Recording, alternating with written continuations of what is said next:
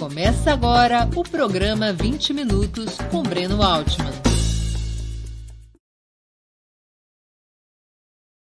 Bom dia. Hoje é 1 de dezembro de 2022. Estamos dando início a mais uma edição do programa 20 Minutos. Nosso entrevistado de hoje é o historiador Fernando Novaes. Professor emérito da Universidade de São Paulo, onde se graduou em História, também lecionou no Instituto de Economia da Unicamp até se aposentar. Entre suas obras de maior repercussão está Portugal e Brasil na crise do antigo sistema colonial, atualmente no acervo da editora 34, um dos grandes clássicos da historiografia brasileira. Também foi coordenador da coleção História da Vida Privada no Brasil, lançada pela Companhia das Letras.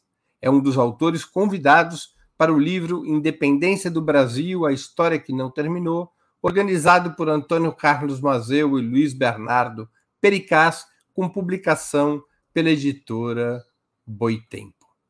Bom dia, professor. Muito obrigado por aceitar nosso convite. Uma honra ter sua presença no nosso programa. Bom dia. Eu que agradeço o convite. Antes de iniciarmos as perguntas, eu queria anunciar que nós iremos presentear dois dos espectadores do 20 Minutos de hoje com exemplares devidamente autografados pelo professor Fernando Novaes do livro Independência do Brasil, a história que não terminou, do qual o professor, no qual o professor Fernando Novaes é um dos co coautores. Eu convido a Natália, produtora do 20 Minutos, para explicar os detalhes da promoção. Bom dia, Natália.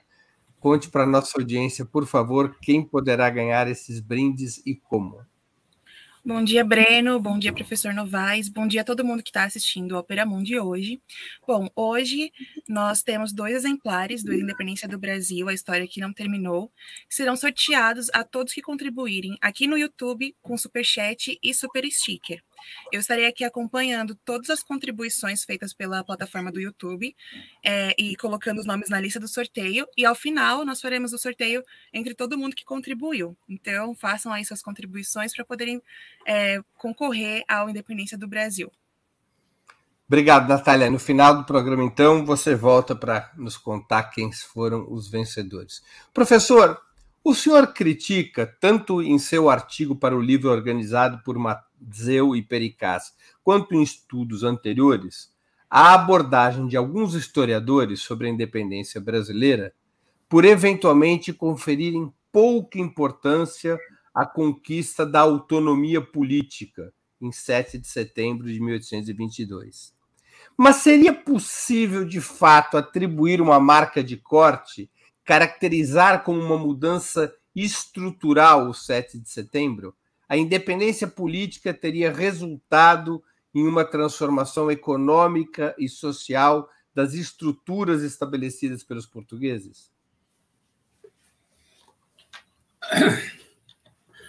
Pois não. Veja, essa pergunta envolve muitos problemas. Uh, veja, uma coisa é a independência, outra coisa é a proclamação da independência. A proclamação da independência é um acontecimento. A independência é um processo. Ah, a ideia que eu critico no, uh, em, não só no trabalho, nos cursos, é uma ideia que era muito importante na, minha época, nos anos 60 do século passado, quando eu estava começando a carreira e fazendo as pesquisas, nessa época dominava história econômica, que, é, que era um pouco confundida com interpretação econômica da história e com, e com a e com a e com o marxismo. Uh, nesse sentido, entre os historiadores progressistas, ou não marxistas, ou, ou, havia muito a ideia de que da passagem da ah, do colonialismo português para a dependência econômica da Inglaterra, ah, não tinha nada de estrutural. Em suma, as pessoas não se davam muita conta de que essa afirmação quer dizer que a independência não foi importante. O que é uma coisa grave, porque a independência de um país não é uma coisa importante. Não pode ser uma coisa importante. Qual é o problema teórico que está por trás disso? Por trás disso, a independência foi uma transformação superestrutural uh, no plano político, mas não houve uma transformação estrutural, que seria, por exemplo, se ela fosse acompanhada da abolição da escravidão. Isso não está errado, mas é preciso convir com que há confusões aí. Há uma confusão básica entre esfera da existência e nível de realidade. Veja bem, esfera da existência são ângulos pelos quais, é um conceito weberiano, pelos quais se observa o processo histórico. As esferas da existência são a economia, a sociedade, a esfera econômica, a esfera social, a esfera política e a esfera cultural. Cada uma podendo ser subdividida em múltiplas e infinitamente. Níveis de realidade são estrutura, conjuntura e evento. Que os historiadores, em história, é a longa duração, a, curta, a média duração e a curta duração. O problema de identificar qual é o, o, o problema teórico? É identificar um, uma esfera da existência, a esfera econômica da existência, como sendo estrutural. E as outras todas não. Quando, na realidade, todas as esferas da existência, todas as esferas da existência, têm níveis de realidade.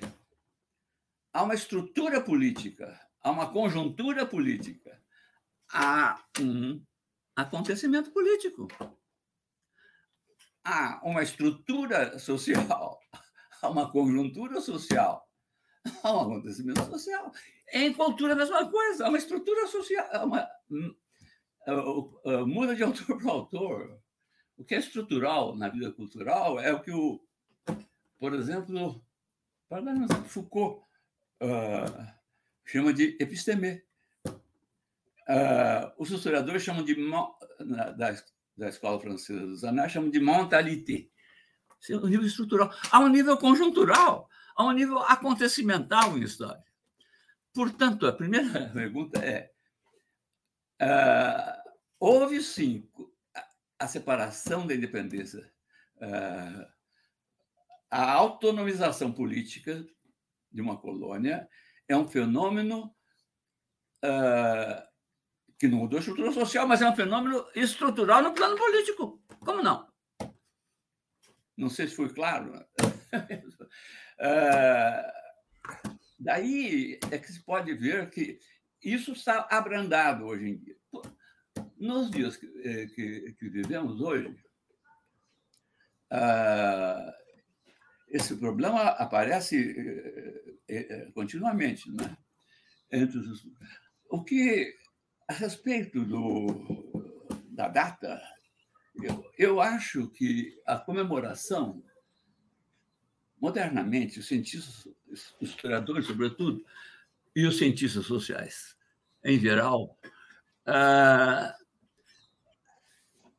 entendem que o problema de haver comemorações é em si um tema. Por exemplo,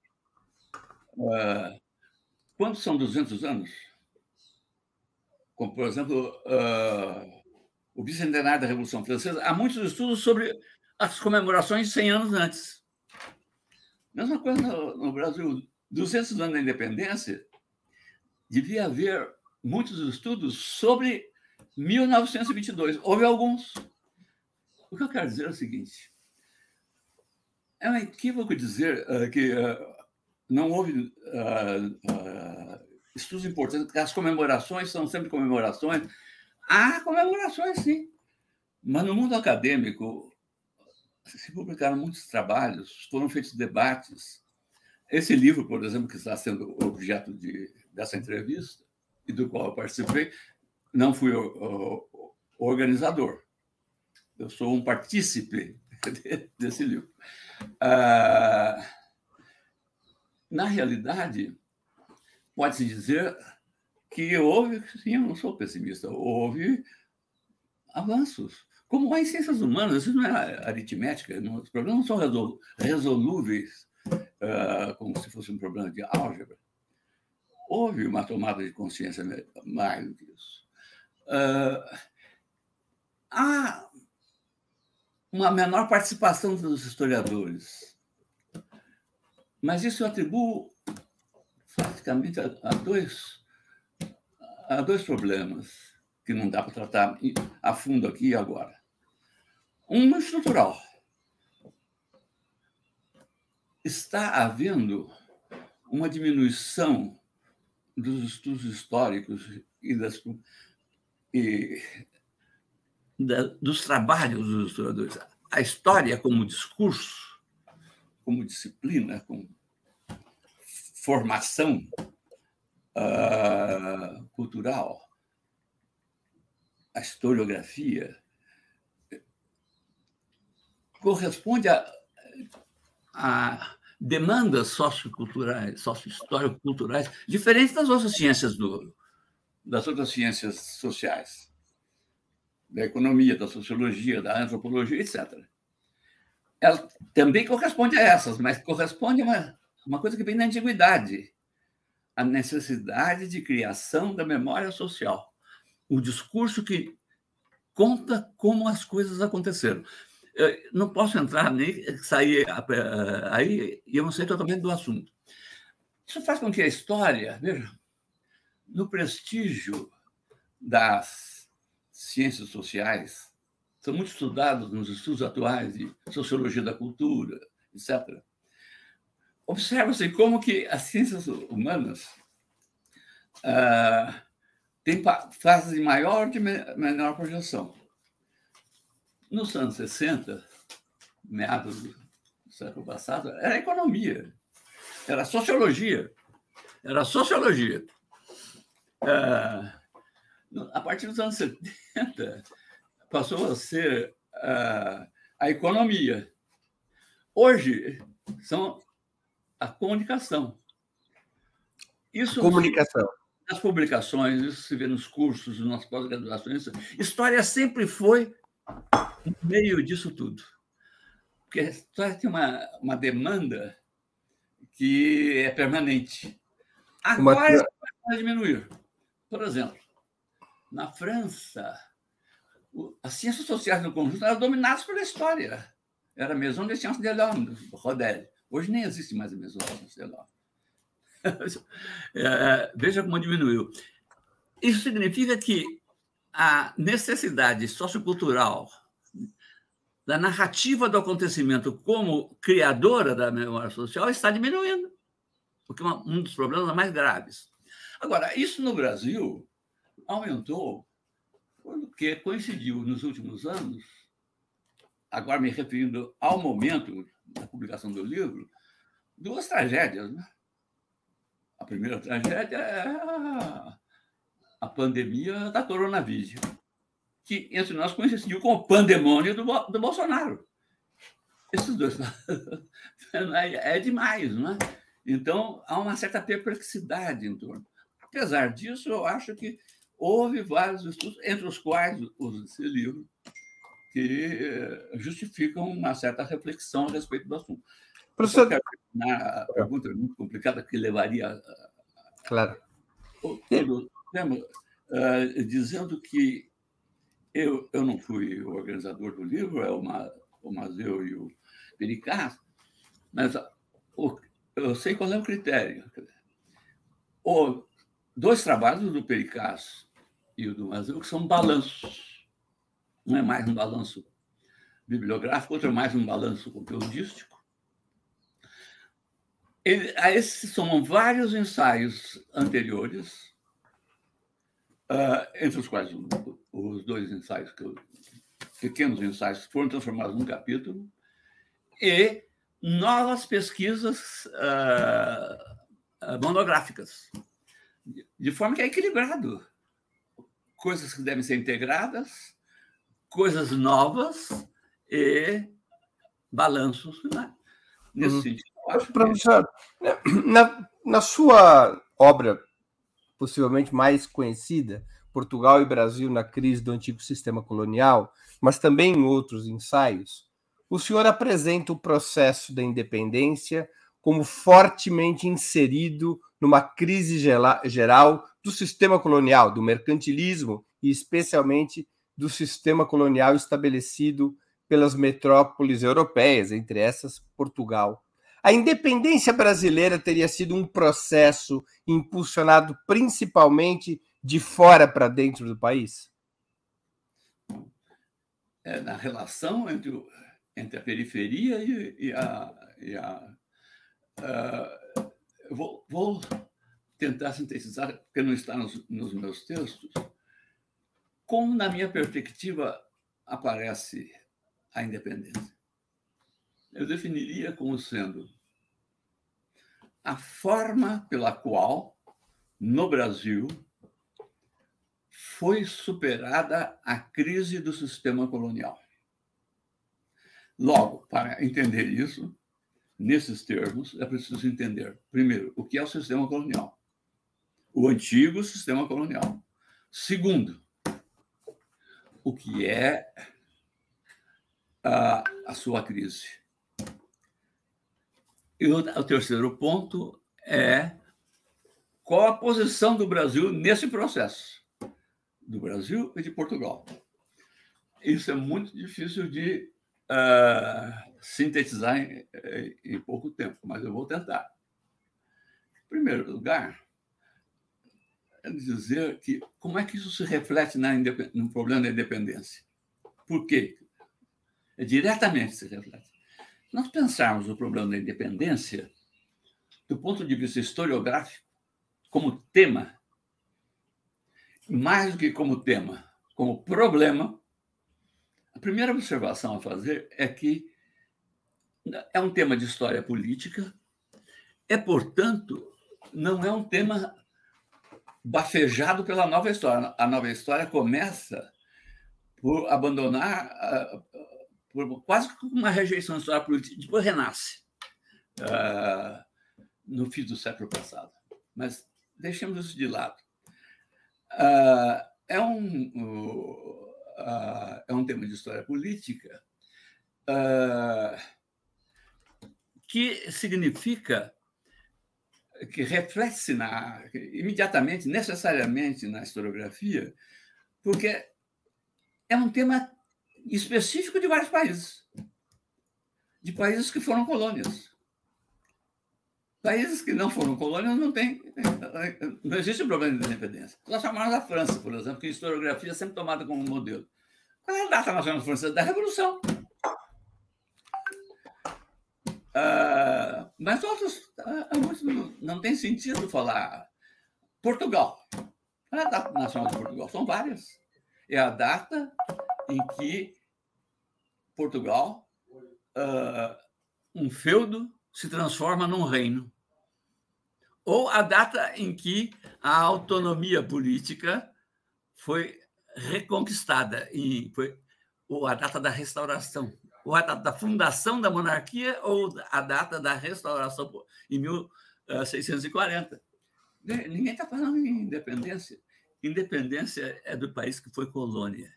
Independência significa autonomização em relação à metrópole.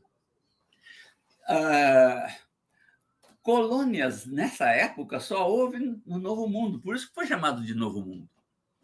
Não há colônias propriamente ah, não houve colonização propriamente, porque a época moderna, séculos XVI, XVII, XVIII, se caracterizam, entre outras coisas, pela expansão da Europa sobre o mundo, expansão comercial, econômica, não só política, religiosa, cultural.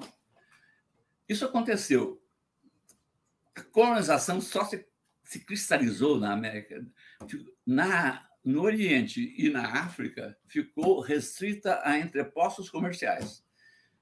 Colonização envolve organi uma organização de uma, uma produção específica, não só a comercialização de produtos pré-existentes, mas a organização de produção para o comércio.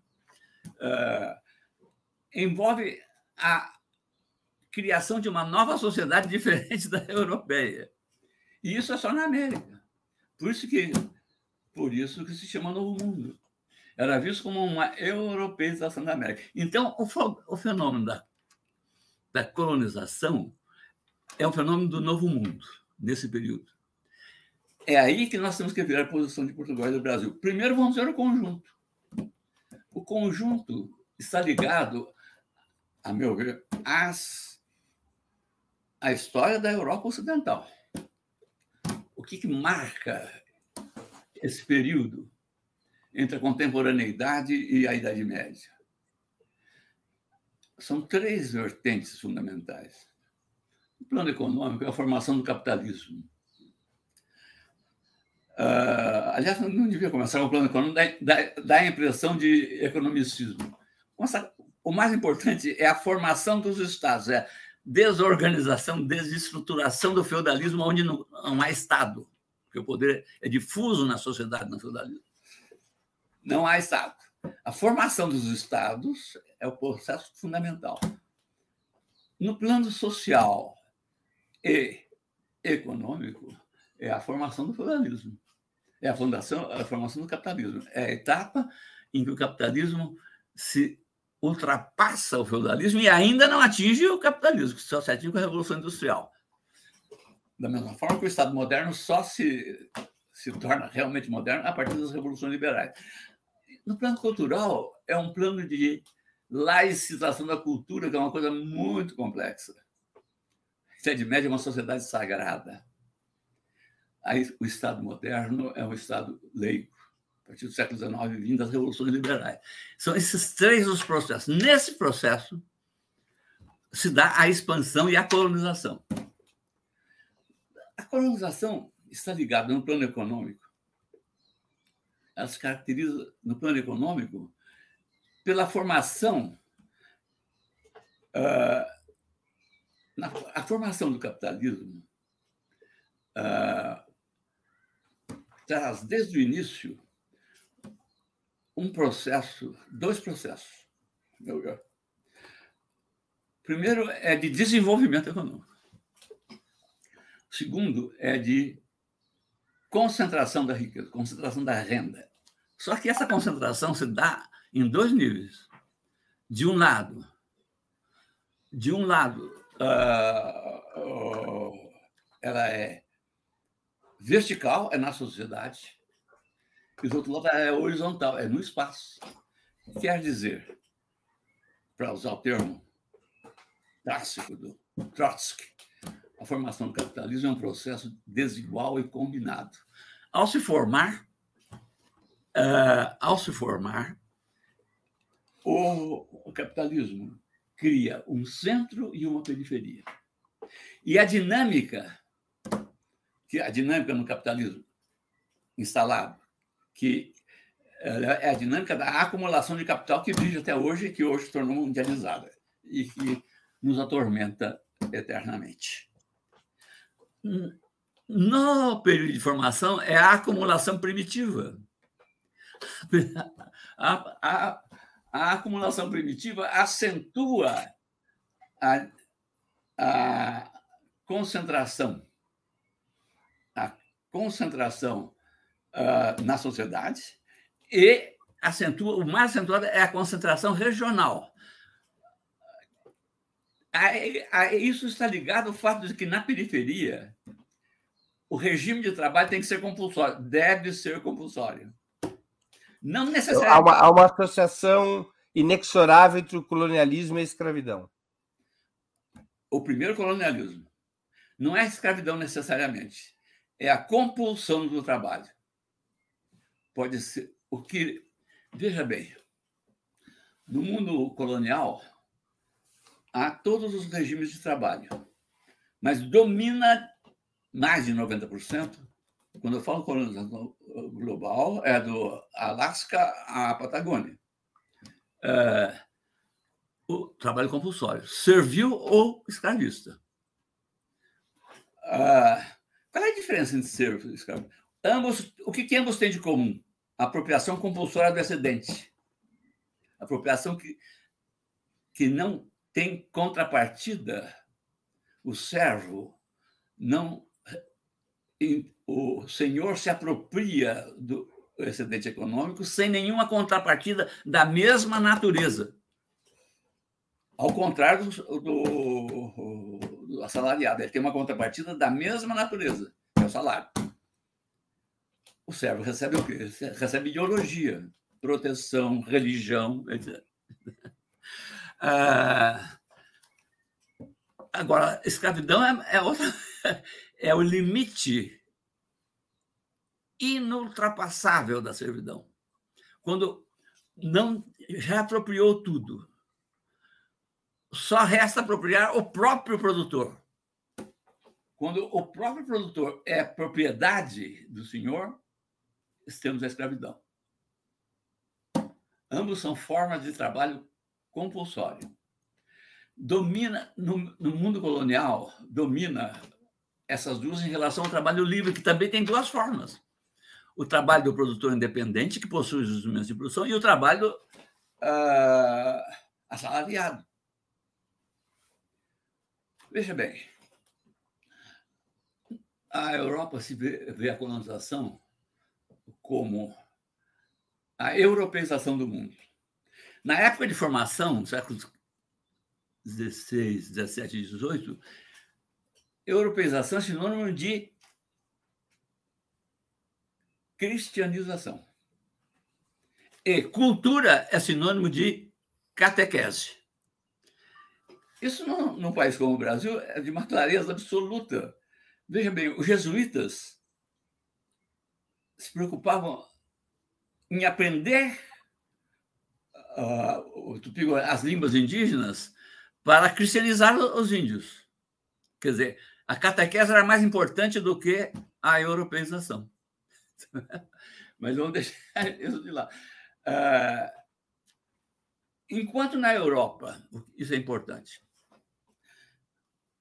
tá, no século XV e XVI ao século XVIII e XIX, a organização do trabalho e, portanto, a organização social se vai do trabalho servil, que era dominante, não era exclusivo, mas era dominante na Idade Média, ao trabalho assalariado, passa a ser dominante no século XIX. O que domina nesse período não é nenhum nem outro. Há resquícios de trabalho servil. O feudalismo não existe até o século XVII. Existe senhorialismo, que é outra coisa, é uma parte. E uh, o que domina, e já há setores, mineração, por exemplo, cirurgia, onde o trabalho já é assalariado. O que domina não é nenhum nem outro. O que domina é o produtor independente, artesão ou camponês. Essa, mas a evolução é do trabalho uh, compulsório para o trabalho livre. Enquanto que no mundo colonial a evolução é exatamente o contrário. O trabalho dominante é sempre o compulsório e cada vez mais é, é, o trabalho escravo e sendo escravo é o escravo africano. É isso que é a tendência. Quer dizer, a tendência não é só diferente, a tendência é oposta. É por isso que o Marx tem uma frase famosa que eu uso muito. As colônias esvisceram, evidenciam as vísceras da metrópole. A evolução é o contrário. Nós podemos usar isso em todas as partes. Essa relação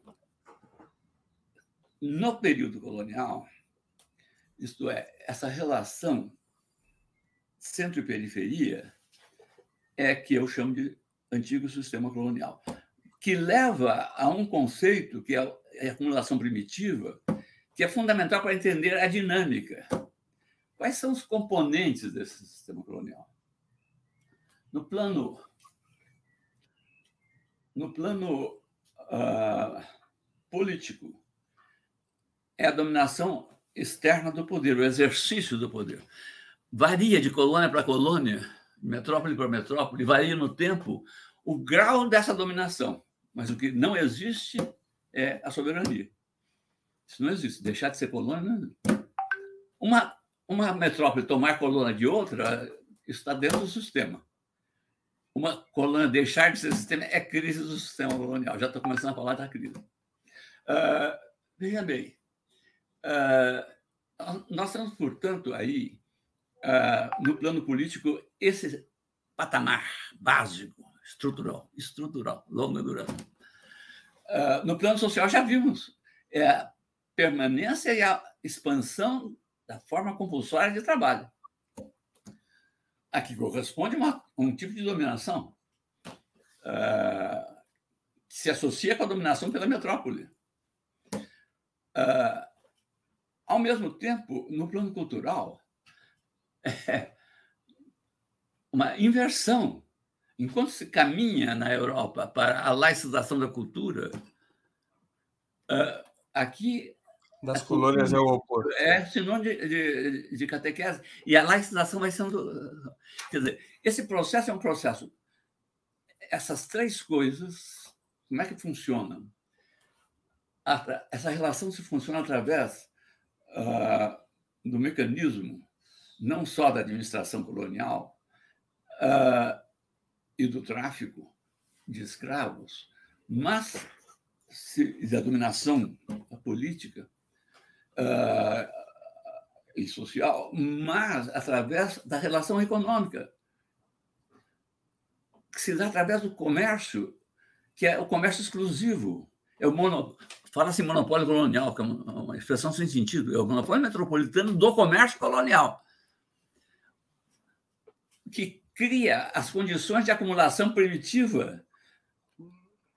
Quando, o característico, o que da acumulação primitiva nas, das colônias é que ela é, ela é excêntrica.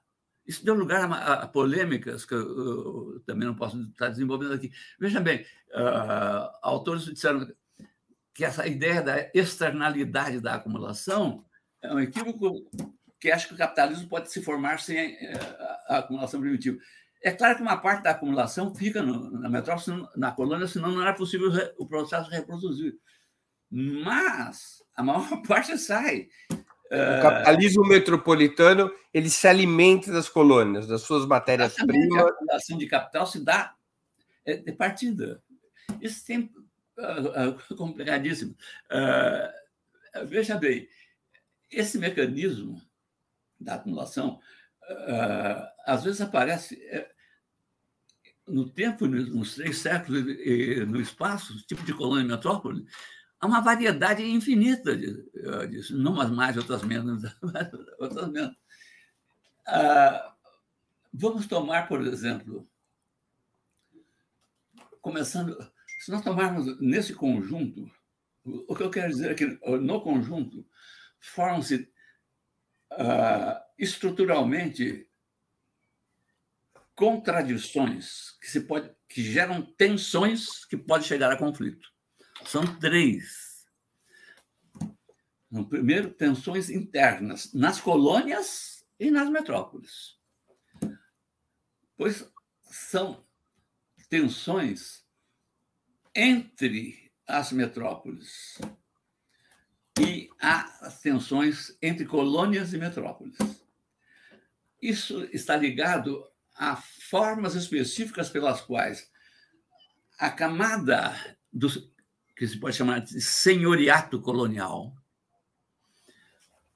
da a classe dominante senhorial, que é muito específica, porque ela se vê como sendo uma nobreza. O Antonio dizia: o senhor de engenho é um título a que muitos aspiram, porque é como ser nobre da metrópole. Uma certa ironia, diz o jesuíta danado Eles não eram nobres, mas por quê? Por que, que ele se sente nobre? Porque ele recebeu a terra de graça pela Sesmaria. E porque ele tem domínio sobre os homens. Uh, mas, ao mesmo tempo, ele tem que ser burguês. Ele, ele está a produção é uma produção mercantil, ele se defronta com o mercado, ele tem ideia de preço do comércio. Pior do que isso, a sua dominação sobre os homens, ele tem que passar pelo mercado, é, na medida em que ele compra os escravos. O escravo africano acumula na metrópole, porque entra no comércio exclusivo. O escravo, a escravização do indígena acumularia na colônia. Por isso que domina, no, no caso do Brasil, isso eu estou simplificando, evidente, mas é, é, isso está na raiz do fato de que a igreja, os jesuítas, por exemplo, é contra a escravização dos índios, mas admite dos africanos. E mais do que isso, acha que a utilização do escravo africano é uma maneira de permitir que não se escravize o índio, que justifica a colonização pela catequese. Se nós tomarmos o padre Vieira, é um, por isso que ele é uma figura fantástica, ele hesita entre uma coisa e outra o tempo todo. Né? Mas também esse é o. É, eu quero chamar a atenção é pela tomada de consciência que dá. A crise do sistema colonial é quando essas tensões chegam num ponto em que tem que haver mudanças estruturais em qualquer dos do, do, do, das esferas da existência, mas sobretudo na primeira esfera da existência, que é na, na relação metrópole-colônia, que é a, abolição, a, a, a autonomização em relação à metrópole. As metrópoles lutam entre si. Qual é a posição do Brasil? O Brasil, é, é, veja, por exemplo, o Brasil tem uma formação colonial. É uma colônia que se transformou numa nação. Nós sabemos disso. A partir do século XIX, uh, uh, século XX, virou uma nação. Primeiro uma monarquia, depois uma república. Se esse processo está associado a, a modelos ideais, ou não, isso é um outro problema. outro problema. Uh, podemos não uh, gostar ou não, mas vou, vou voltar um pouco disso no fim. Mas, uh, veja bem, Portugal tem a ver com isso. Portugal é um feudo que virou uma, um reino, não virou um Estado. Toda a primeira dinastia é um reino feudal. É, pode, com a Revolução dos Avis, outro momento fundamental na história de Portugal é que vai nascendo o Estado moderno em Portugal. Portugal é pioneiro nas duas coisas, na formação do Estado em relação aos outros da Europa Ocidental. Esse não é específico da Europa Ocidental. Uh, e, uh, e por isso está ligado a isso, ser pioneiro na colonização. É, uh, a historiografia portuguesa tradicional gosta de dizer, tem outras qualidades, né? Uh, que é uma vocação marítima de Portugal. Há uma certa vocação. São navegadores, mas estavam lá desde sempre e só no século XV que fizeram os descobrimentos. Né? Então, há alguma coisa que tem, que é para além de vocação marítima, de posição geográfica. É a formação do Estado. Avançar para aí. Mas isso já é uma tentativa de se aproximar do conjunto. O... Nós somos uma imensa colônia de uma pequena metrópole. Portugal inicia o processo e, pelo fato de ser pioneiro, fica para trás no desenvolvimento, como na Revolução Industrial. Por exemplo, as reformas estruturais são fundamentais. A Inglaterra, pioneira na Revolução Industrial, a industrialização da Alemanha dá um, um, quase um século depois, é muito mais rápida e mais a conquista. Portugal, pioneiro na centralização, quando se toma o Renascimento em Portugal, ele, ele é, é, ele é mais, é mais importante do que normalmente se diz. Mas ele não tem a mesma força que tem na, na França, na Itália, na, na Itália, por exemplo. Uh... Há, perdoe uma pequena interrupção. Há uma passagem nesse último ensaio do senhor, esse que está no livro é, organizado pelo Mazeu e pelo Pericaz, em que o senhor coloca a seguinte situação. O avanço do colonialismo, da expansão colonial das metrópoles europeias, fomentou o desenvolvimento nas metrópoles, e ao fomentar o desenvolvimento nas metrópoles, as metrópoles começaram a ter contradições com o sistema colonial e querer e passaram até a necessidade de se libertar do sistema colonial para que esse desenvolvimento econômico atingisse outros patamares. Porque Como é essa relação? Dentro das nações, as nações lutando umas com as outras. Por exemplo, o custo bélico, o custo militar era um dos As colônias alavancam o desenvolvimento das metrópoles. Mas é em conjunto, o conjunto do mundo colonial, o novo mundo, e o conjunto uh, do mundo metropolitano, a Europa Ocidental. Isso no conjunto. Não quer dizer que essa colônia provoca o desenvolvimento da outra metrópole. Uh, o fato de Portugal não ser contemporâneo, ter a industrialização atrasada, é usada pelos historiadores uh, portugueses, não todos, uh, portugueses, para dizer que não explorava a colônia. Eu brigo muito com eles, meus amigos. Para dizer, assim vocês matam o problema. O verdadeiro problema é saber por que, que apesar de ter explorado a colônia, não se desenvolveu. Esse é o problema fundamental. Né? Uh, aí eles começam a. É sempre difícil, mas também não quero entrar aí agora. Veja bem, uh, o que significa desenvolvimento da metrópole? Significa consolidação do capitalismo. O capitalismo, uma vez formado, é incompatível com restrição do mercado, é favorável ao mercado livre. Então, agora, como é, é, contra, é, é incompatível com o trabalho compulsório? O capitalismo, para se desenvolver, você trabalha assalariado. É, agora, isso não ocorre em todo lugar ao mesmo tempo. Quando ocorre na segunda metade do século XVIII, uh, uh, na Inglaterra, a Revolução Industrial, o volume, uh, a intensidade do, da produtividade, do desenvolvimento tecnológico é tal. Há um exemplo fantástico que é da lançadeira mecânica de Kay, não é? o fuso mecânico, que é, é o Engels que tem essa, essa frase. Chegou num ponto em que o, o, o operador só podia usar dois, dois fusos, um em cada mão. Por melhor que ele fosse ao máximo. A partir daí, acabou o desenvolvimento tecnológico. Ao fazer a lançadeira mecânica, o número de fusos ao qual a lançadeira imprime o mesmo movimento é infinito. Isso marca. Na primeira lançadeira foi de 2 para 10. Né? Isso, é, exemplo, para mostrar que a Inglaterra, a produção na Inglaterra, o custo era muito tão menor que a Inglaterra era contra qualquer restrição ao comércio, era a favor do comércio livre. É.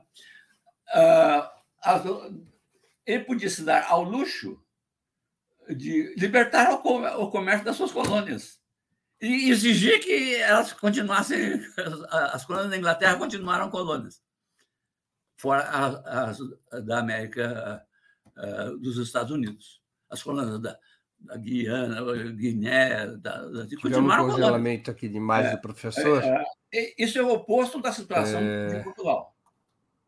Tá certo? Nossa produção vai. Ah, pronto, já está voltando. Perfeito. Retornou, professor. Hein? Retornou. Você tinha ficado congelado. Congelou a imagem. Pode continuar. Ah, pode continuar? Claro, claro. Ah, ah, então, eu vou tentar encerrar mais rapidamente. O, o que é fundamental para começar a situar o Brasil e Portugal é que qual é a crise? A crise é quando a crise do sistema colonial é quando as tensões geradas, os três tipos, intrametropolitanas, intracoloniais entre colônia e metrópole, quando das, dos três tipos predomina a relação entre colônia e metrópole.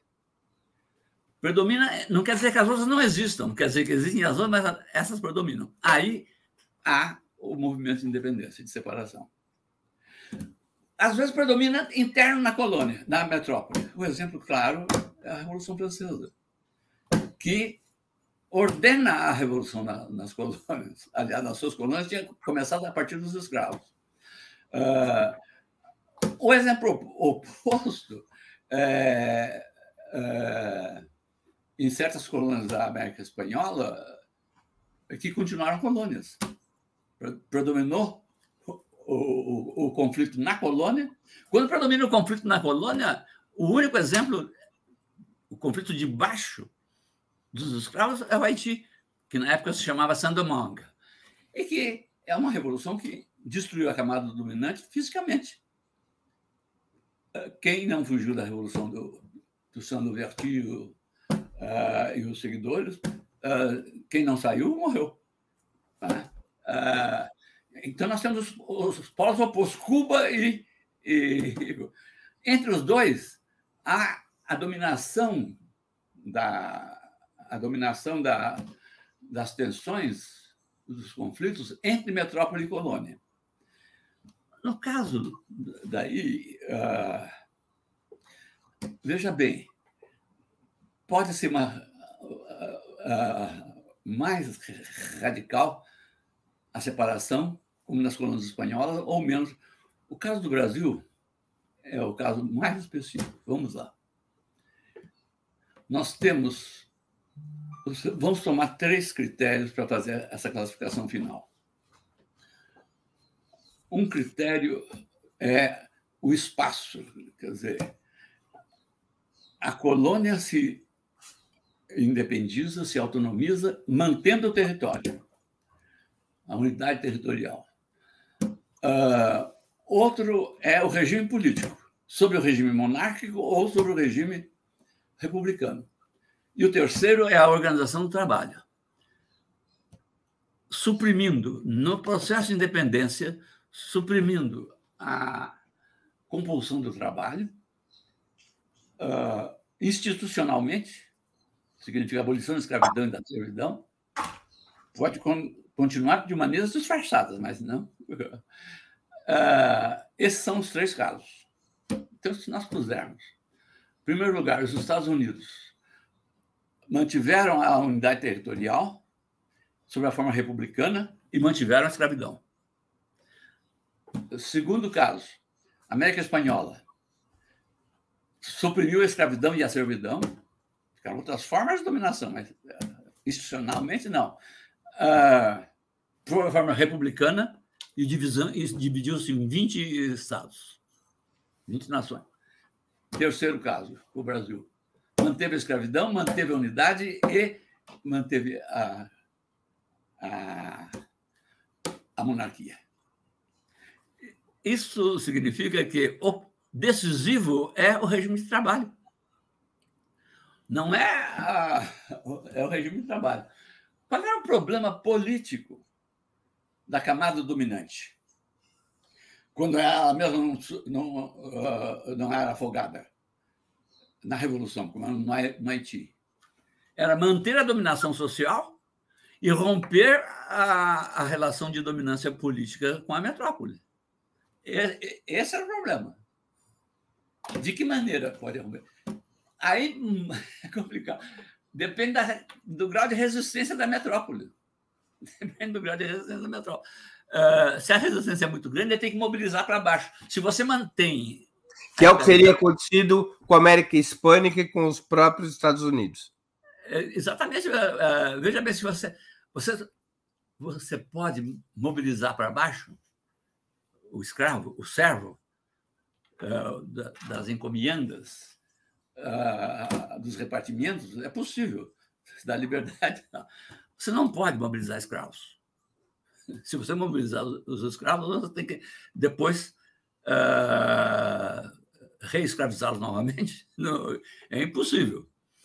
Então, veja bem, Embora tenha episódios desse tipo nos Estados Unidos. Veja bem, isso, isso significa que quando a gente compara o Brasil com a América Espanhola, nós podemos compreender que no Brasil o problema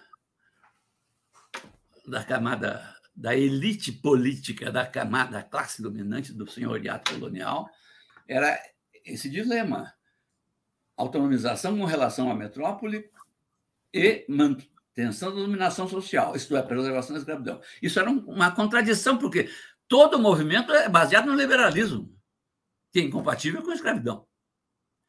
Uh, esse era o mesmo problema na América Espanhola.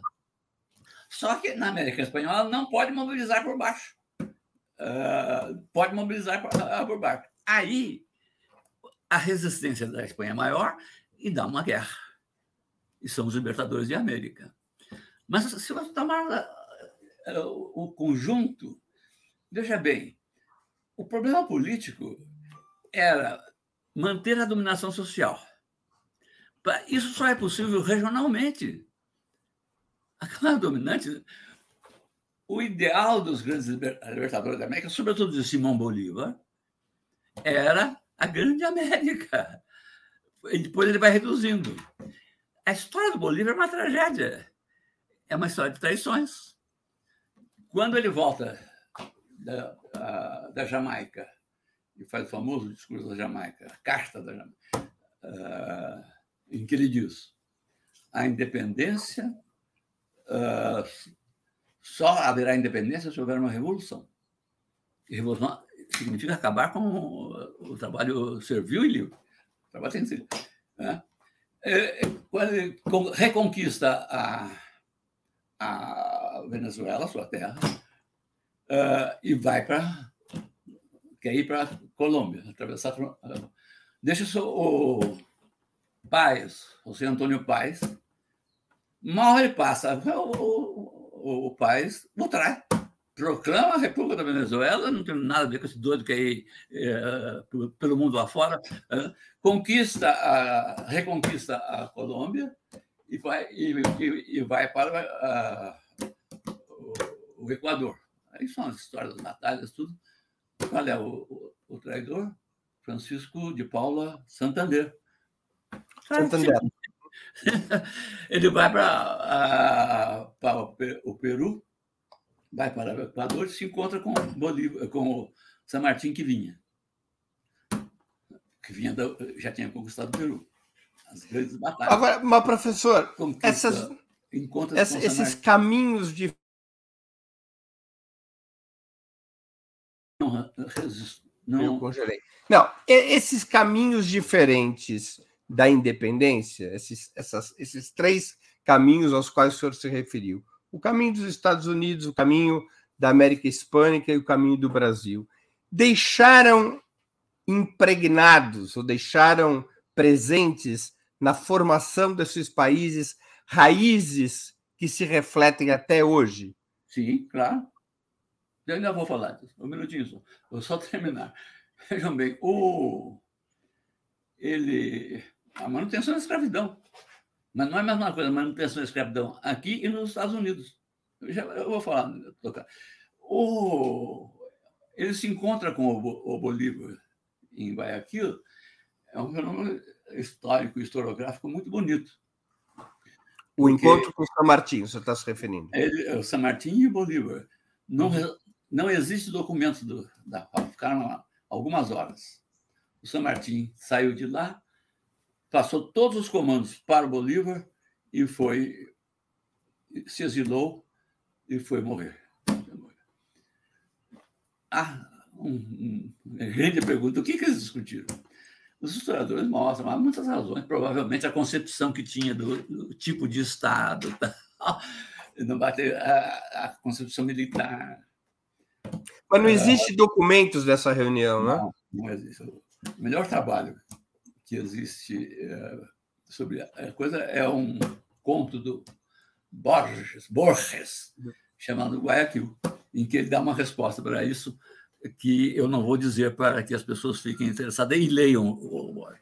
Mas voltando, a, mas voltando a isso aqui, ao ponto que nós estamos falando, isso se aparece também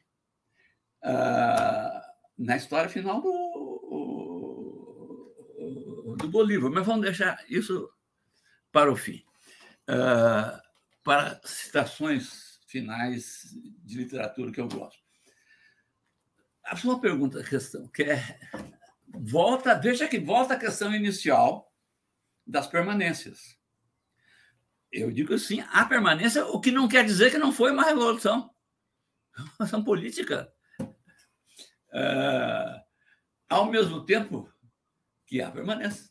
Isso aparece, mas mesmo apenas permanências, aparece na América Espanhola na sua relação com a, a, com, com a Espanha, na América Portuguesa, o Brasil com a América com Portugal, e como é. Se nós pegarmos, vamos para simplificar, tomar Estados Unidos e Brasil, não é a mesma coisa. Isso aparece de uma maneira clara em dois líderes que são, nos seus países, figuras centrais da independência: Jefferson e uh, José Bonifácio. Os dois perceberam a contradição da independência mantendo a escravidão. Os dois escreveram, pensaram sobre isso. É muito interessante comparar os dois documentos. O Jefferson tem um texto, um livreto, um panfleto, chamado Notes on the State of Virginia.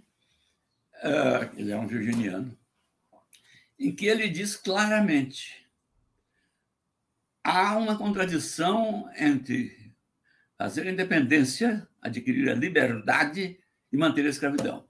Mas, se não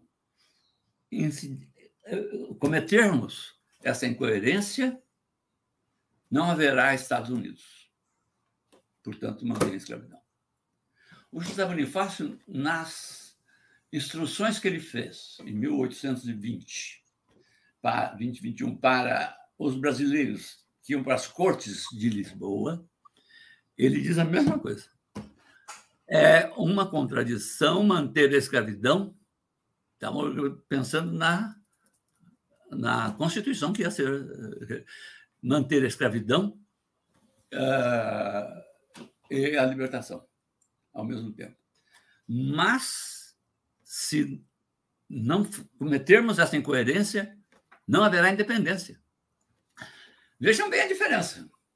O Jefferson diz não haverá a união.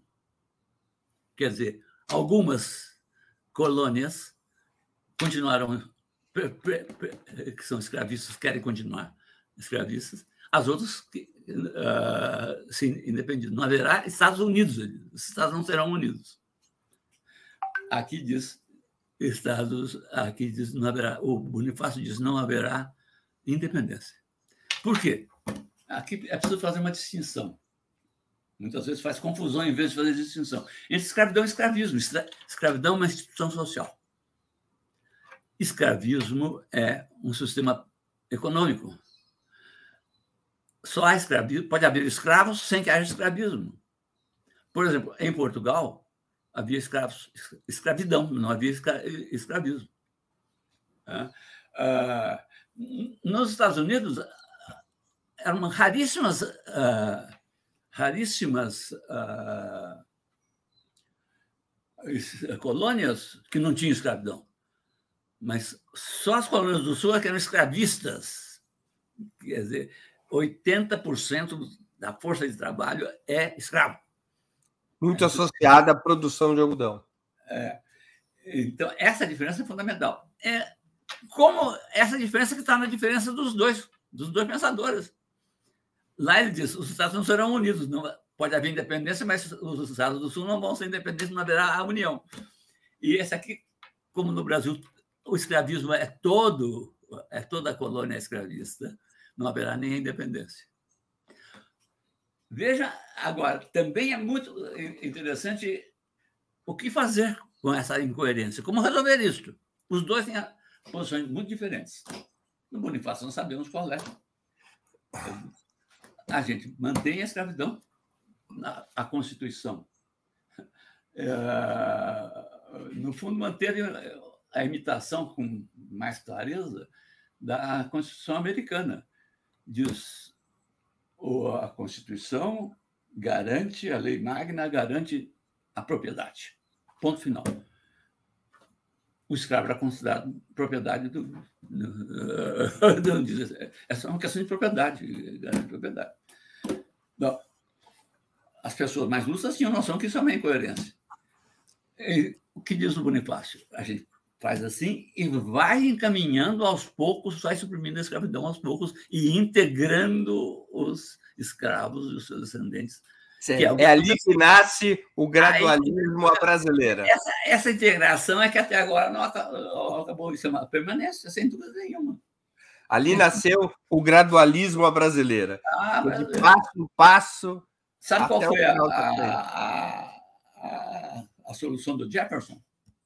Eles nunca uh, se comunicaram a respeito disso. Um, um, do, a do Jefferson é, é também fundamental na coisa americana. Mandamos os escravos de volta para a África. Isso não foi uma loucura nenhuma. Eles criaram um estado lá chamado Libéria. Uh, e no governo, a capital foi no governo do Monroe, chamado, e chama até hoje e só não foi, mandaram escravos lá, lá sim. Na medida que, que, só não aconteceu por quê? Porque os escravos se recusaram com punha, fogo no navio. Nós não pedimos para vir para cá, agora vocês têm que nos aguentar. Ah, e continua. Isso mostra, isso está na base de diferenças do racismo nos Estados Unidos e do racismo aqui. Né? Ah, ah, ah, nos Estados Unidos o, o, racismo é explícito. Aqui tem o racismo de dizer que não é racista. Né? Vejam como tem, tem dimensões permanentes. Uh, agora, para finalizar, veja bem, eu dei o exemplo do. Eu dei o exemplo do. O, do. Uh, Borges, né, sobre o conto dele sobre o Guayaquil. Guayaquil. A história do a história do grande Bolívar, libertador da América, é uma tragédia. O último país onde consolida a liberdade, sobretudo pela obra do Sucre, José Antônio Sucre, que perdeu o braço e depois morreu, eh, é a Bolívia. O estadista da Bolívia, da azar, que promove, quando ele sai volta para o Peru, tentando recuperar o poder e não consegue, tem que se defender, que eles queriam matá-lo. Ele é, é, ele é, é, é dão ele como uh, uh, prêmio de consolação. O país chama Bolívia e, o, e a moeda até hoje chama Bolívar. Uh, ele não consegue nada, tem que fugir do país, está indo para para a Colômbia com alguns amigos tinha se despedido da sua amada, Manuela Sainz, né? Uh, que ficou uh, na Colômbia, e já não tinha esperança na Venezuela, queria atingir Cartagena para voltar, para começar tudo de novo. Ele estava muito tuberculoso, morreu. Isso tem uma obra muito boa de, de literatura de Gabriel Garcia Marques, que se chama El General em su laberinto em que ele conta essa viagem para a morte do Borges. Vale a pena ler o conto do Borges e vale a pena, sobretudo numa época em que estamos vivendo uh, novamente em conexão com os hermanitos. Deixa, deixa aqui fazer um pequeno intervalo comercial, que a gente já vai se aproximando do final. Já. É, antes da gente continuar, eu queria pedir que vocês contribuam financeiramente com o Opera Mundi. Há seis formas de contribuição. A primeira é a assinatura solidária em nosso site, operamundi.com.br apoio. A segunda é se tornando membro pagante em nosso canal no YouTube. Basta clicar em Seja Membro e escolher um valor no nosso cardápio de opções. A terceira e a quarta, contribuindo agora mesmo com Super Chat ou Super Sticker. A quinta, através da ferramenta Valeu, valeu demais quando assistirem aos nossos programas gravados. E a sexta, através do Pix. Nossa chave no Pix é apoia.operamundi.com.br. Vou repetir. Nossa chave no Pix é apoia.operamundi.com.br. Lembro que hoje nós temos dois brindes para quem contribuir com o Super Chat e o Super Sticker. Serão sorteados dois exemplares autografados pelo professor Fernando Novaes de Independência do Brasil, a história que não terminou, coletânea publicada pela editora Boitempo, organizada por Antônio uh, Mazeu e Luiz Pericaz, uh, na qual o professor Fernando Novaes é um dos autores, escreveu um dos ensaios. Portanto, façam a sua contribuição agora mesmo, que nós já estamos nos aproximando do final do programa. Além de ajudar a Opera Mundi a se fortalecer como jornalismo que coloca a verdade acima de tudo, também estarão concorrendo a essa obra indispensável. Professor, é, uma outra questão, já realmente caminhando para o final. O estudo da independência brasileira ajuda a entender por que, que as classes dominantes no nosso país são capazes de conter as crises nos marcos dos seus próprios interesses, resolvendo-as com auto-reformas e bloqueando quaisquer movimentos que possam significar ruptura com o Estado que veio sendo forjado desde o período colonial? Acho que sim, não só o movimento da independência, é, ele é estratégico para isso, não é? mas o estudo da formação colonial. Eu procurei uh, dizer alguma coisa sobre isso quando falei uh, do caráter do senhoriato colonial, que se via como nobre, mas tinha que uh, se defrontar com o mercado. Isso caracteriza de forma muito especial a, a camada dominante no Brasil. Uh, isto é fundamental para se entender por que, a, a, independência foi um processo importante, sem dúvida. Uma colônia, deixar de ser colônia não é desimportante. Uh, mas ela, a manutenção da escravidão, e de outras formas, faz com que essa camada se torna uma. Ela sempre foi uma das. Uma, por isso que o projeto do, do Bonifácio, até hoje, uh, uh, a desejar, mas veja bem, uh, é diferente nos Estados Unidos. A, a, a proposta do, do, Jefferson é a proposta do, do Bonifácio. E é diferente até hoje. Como é, isso aparece, por exemplo, na diferença entre o, Trump e o, e o Bolsonaro.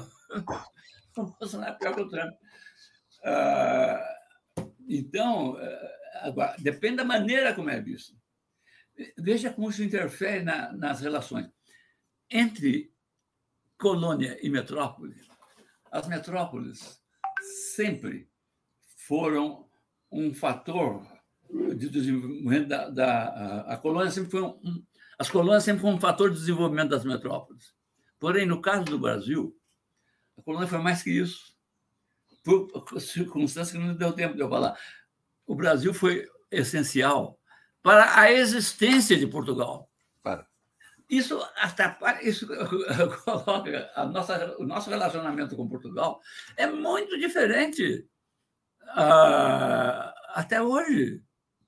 O nosso relacionamento com Portugal é um relacionamento de família, é preciso de.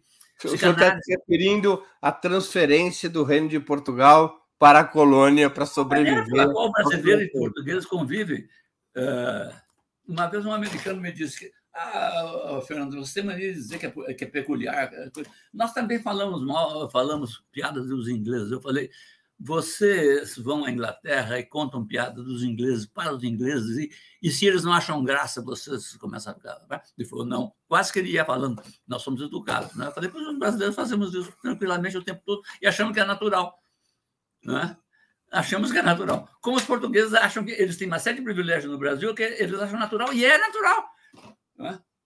E, é, isso está na base da, da coisa a relação em Portugal e Brasil. Por isso que o problema da identidade nacional é tão complexo. É muito mais complexo do que nos outros países. Veja bem, quando um pensador como o Mário de Andrade tentou dar o perfil do brasileiro, o que, que ele escreveu? Macunaíma, o herói sem nenhum caráter. O pessoal pensou que ele estava dizendo que era um mau caráter. Ele falou: não, o que eu quero dizer é que é incaracterizável. Macunaíma não é imoral, ele é amoral. É, e ele é mais que é incaracterizável. É isso que quer dizer. Nós somos um povo de Macunaíma. Talvez por isso que chamamos tanta atenção dos estrangeiros. Os estrangeiros adoram o Brasil. Professor, uma última pergunta de mérito, que a gente já abusou muito do seu tempo. O, o, o historiador Jacó Gorender, já uhum. falecido há vários anos, ele deixou uma obra que teve muita repercussão à sua época, O Escravismo Colonial, em que ele dizia ter existido no Brasil um, um modo de produção, Jacob Gorender vinha da tradição marxista, um modo de produção escravista colonial, que no Brasil nunca tinha havido feudalismo e que, portanto, parte da historiografia marxista que tentava encontrar fora da Europa uma espécie de linha histórica permanente da antiguidade para o feudalismo, do feudalismo para o capitalismo, que aquilo era um mecanicismo, era uma coisa que não funcionava e que teria existido no bojo do, da, do, da expansão mercantilista europeia a construção na periferia do sistema, nas Américas, é, um modo de produção escravista colonial. O senhor concorda com essa conceituação do Jacob Orender? Concordo em parte e discordo em outra. Tivemos muita discussão a respeito disso. Eu me recordo. Uh, tem uh, fundamentais, quer dizer. Uh, primeiro, sobre a noção do que é modo de produção. E a questão dos modos de produção. Vejam bem, a minha discordância a respeito da análise do Gorenda é que ele não toma a acumulação primitiva e a ao contrário, ele nega a externalidade da acumulação primitiva. A externalidade da acumulação primitiva é em, em relação ao parque produtor, a área de produção, não é em relação ao sistema. Fora do sistema seria na China ou na, ou na Lua. Uh, em relação na área produtiva, na relação entre colônia e metrópole. Aí já há uma discordância fundamental no, nele, a, a dinâmica do sistema não é centrada na acumulação primitiva. Não é centrada na acumulação primitiva. Uh, é a formação do sistema. É, é, é, temos discordância a respeito do que era a economia europeia na época da passagem do feudalismo para o capitalismo. A comparação com o escravismo antigo não é a mesma coisa, eu tenho discordâncias com ele também.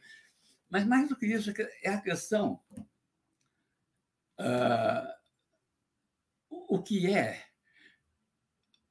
o, o, o, o marxismo soviético, não é stalinismo, soviético, uh, fixou a, a, a, sequência dos modos de produção.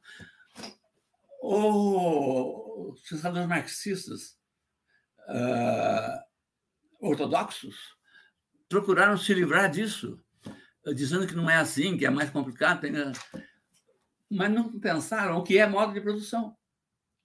Modo de produção.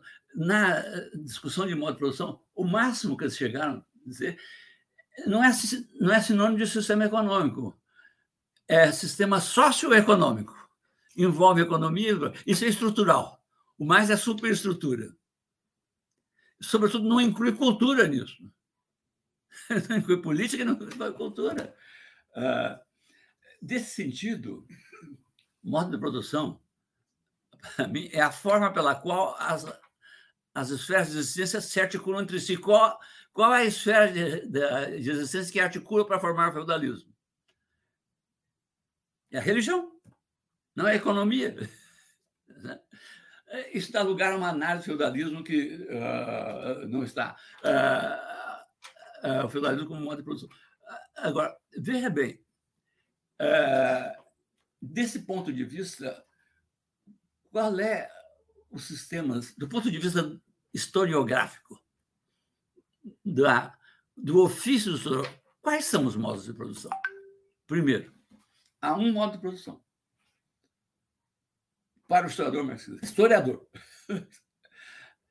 o modo de produção capitalista analisado por Marx estruturalmente, sem completar. Não foi, não terminou a análise.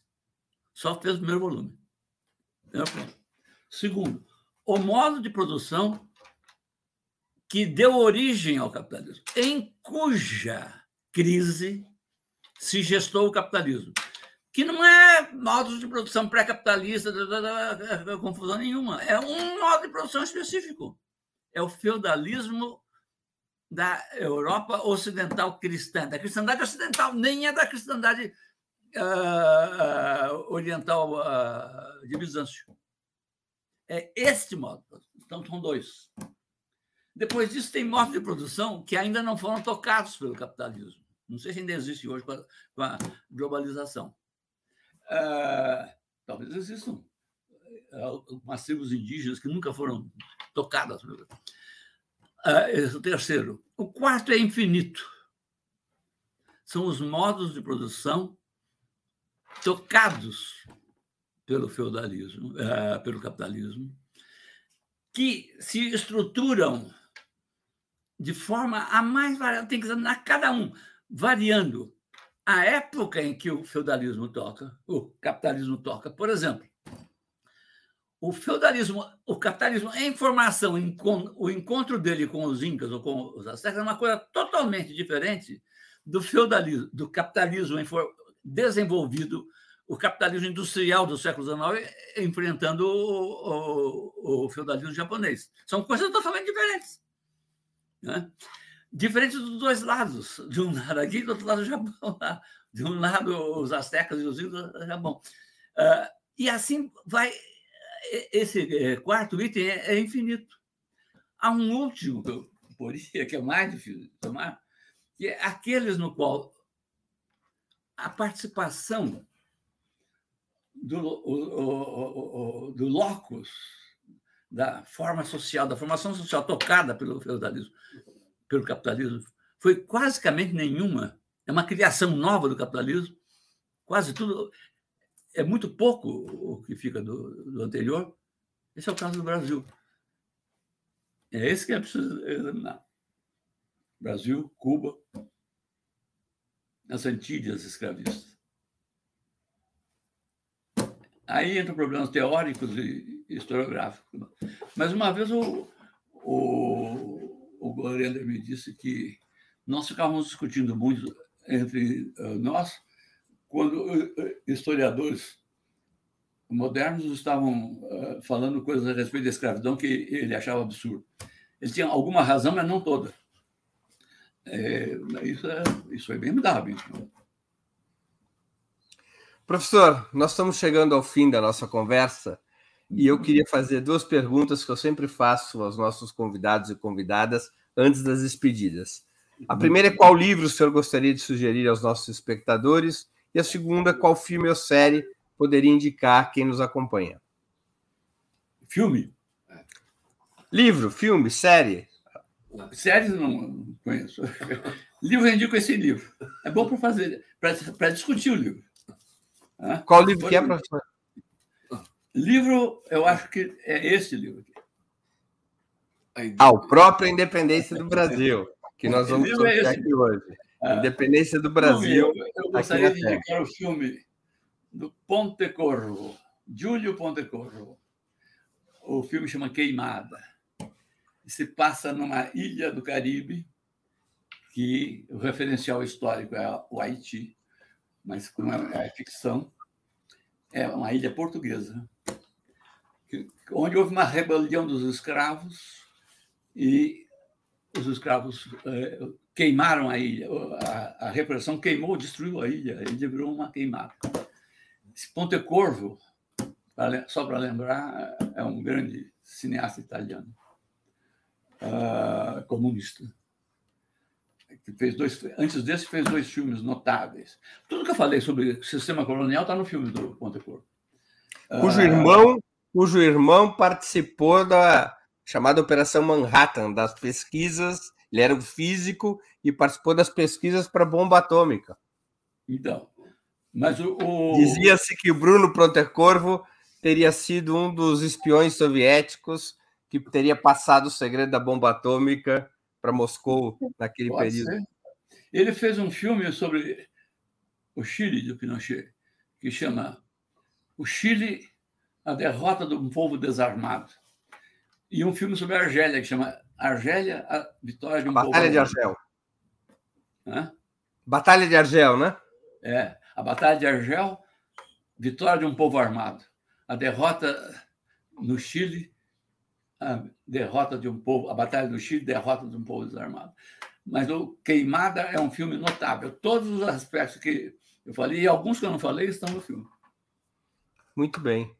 Professor, antes de encerrarmos, eu queria pedir que a Natália, produtora do 20 Minutos, se junte a nós mais uma vez e anuncie os vencedores da promoção de hoje, que eu finalizo nesse exato momento. Natália, quem receberá os exemplares de Independência do Brasil, a história que não terminou, devidamente autografados pelo professor Fernando Novaes?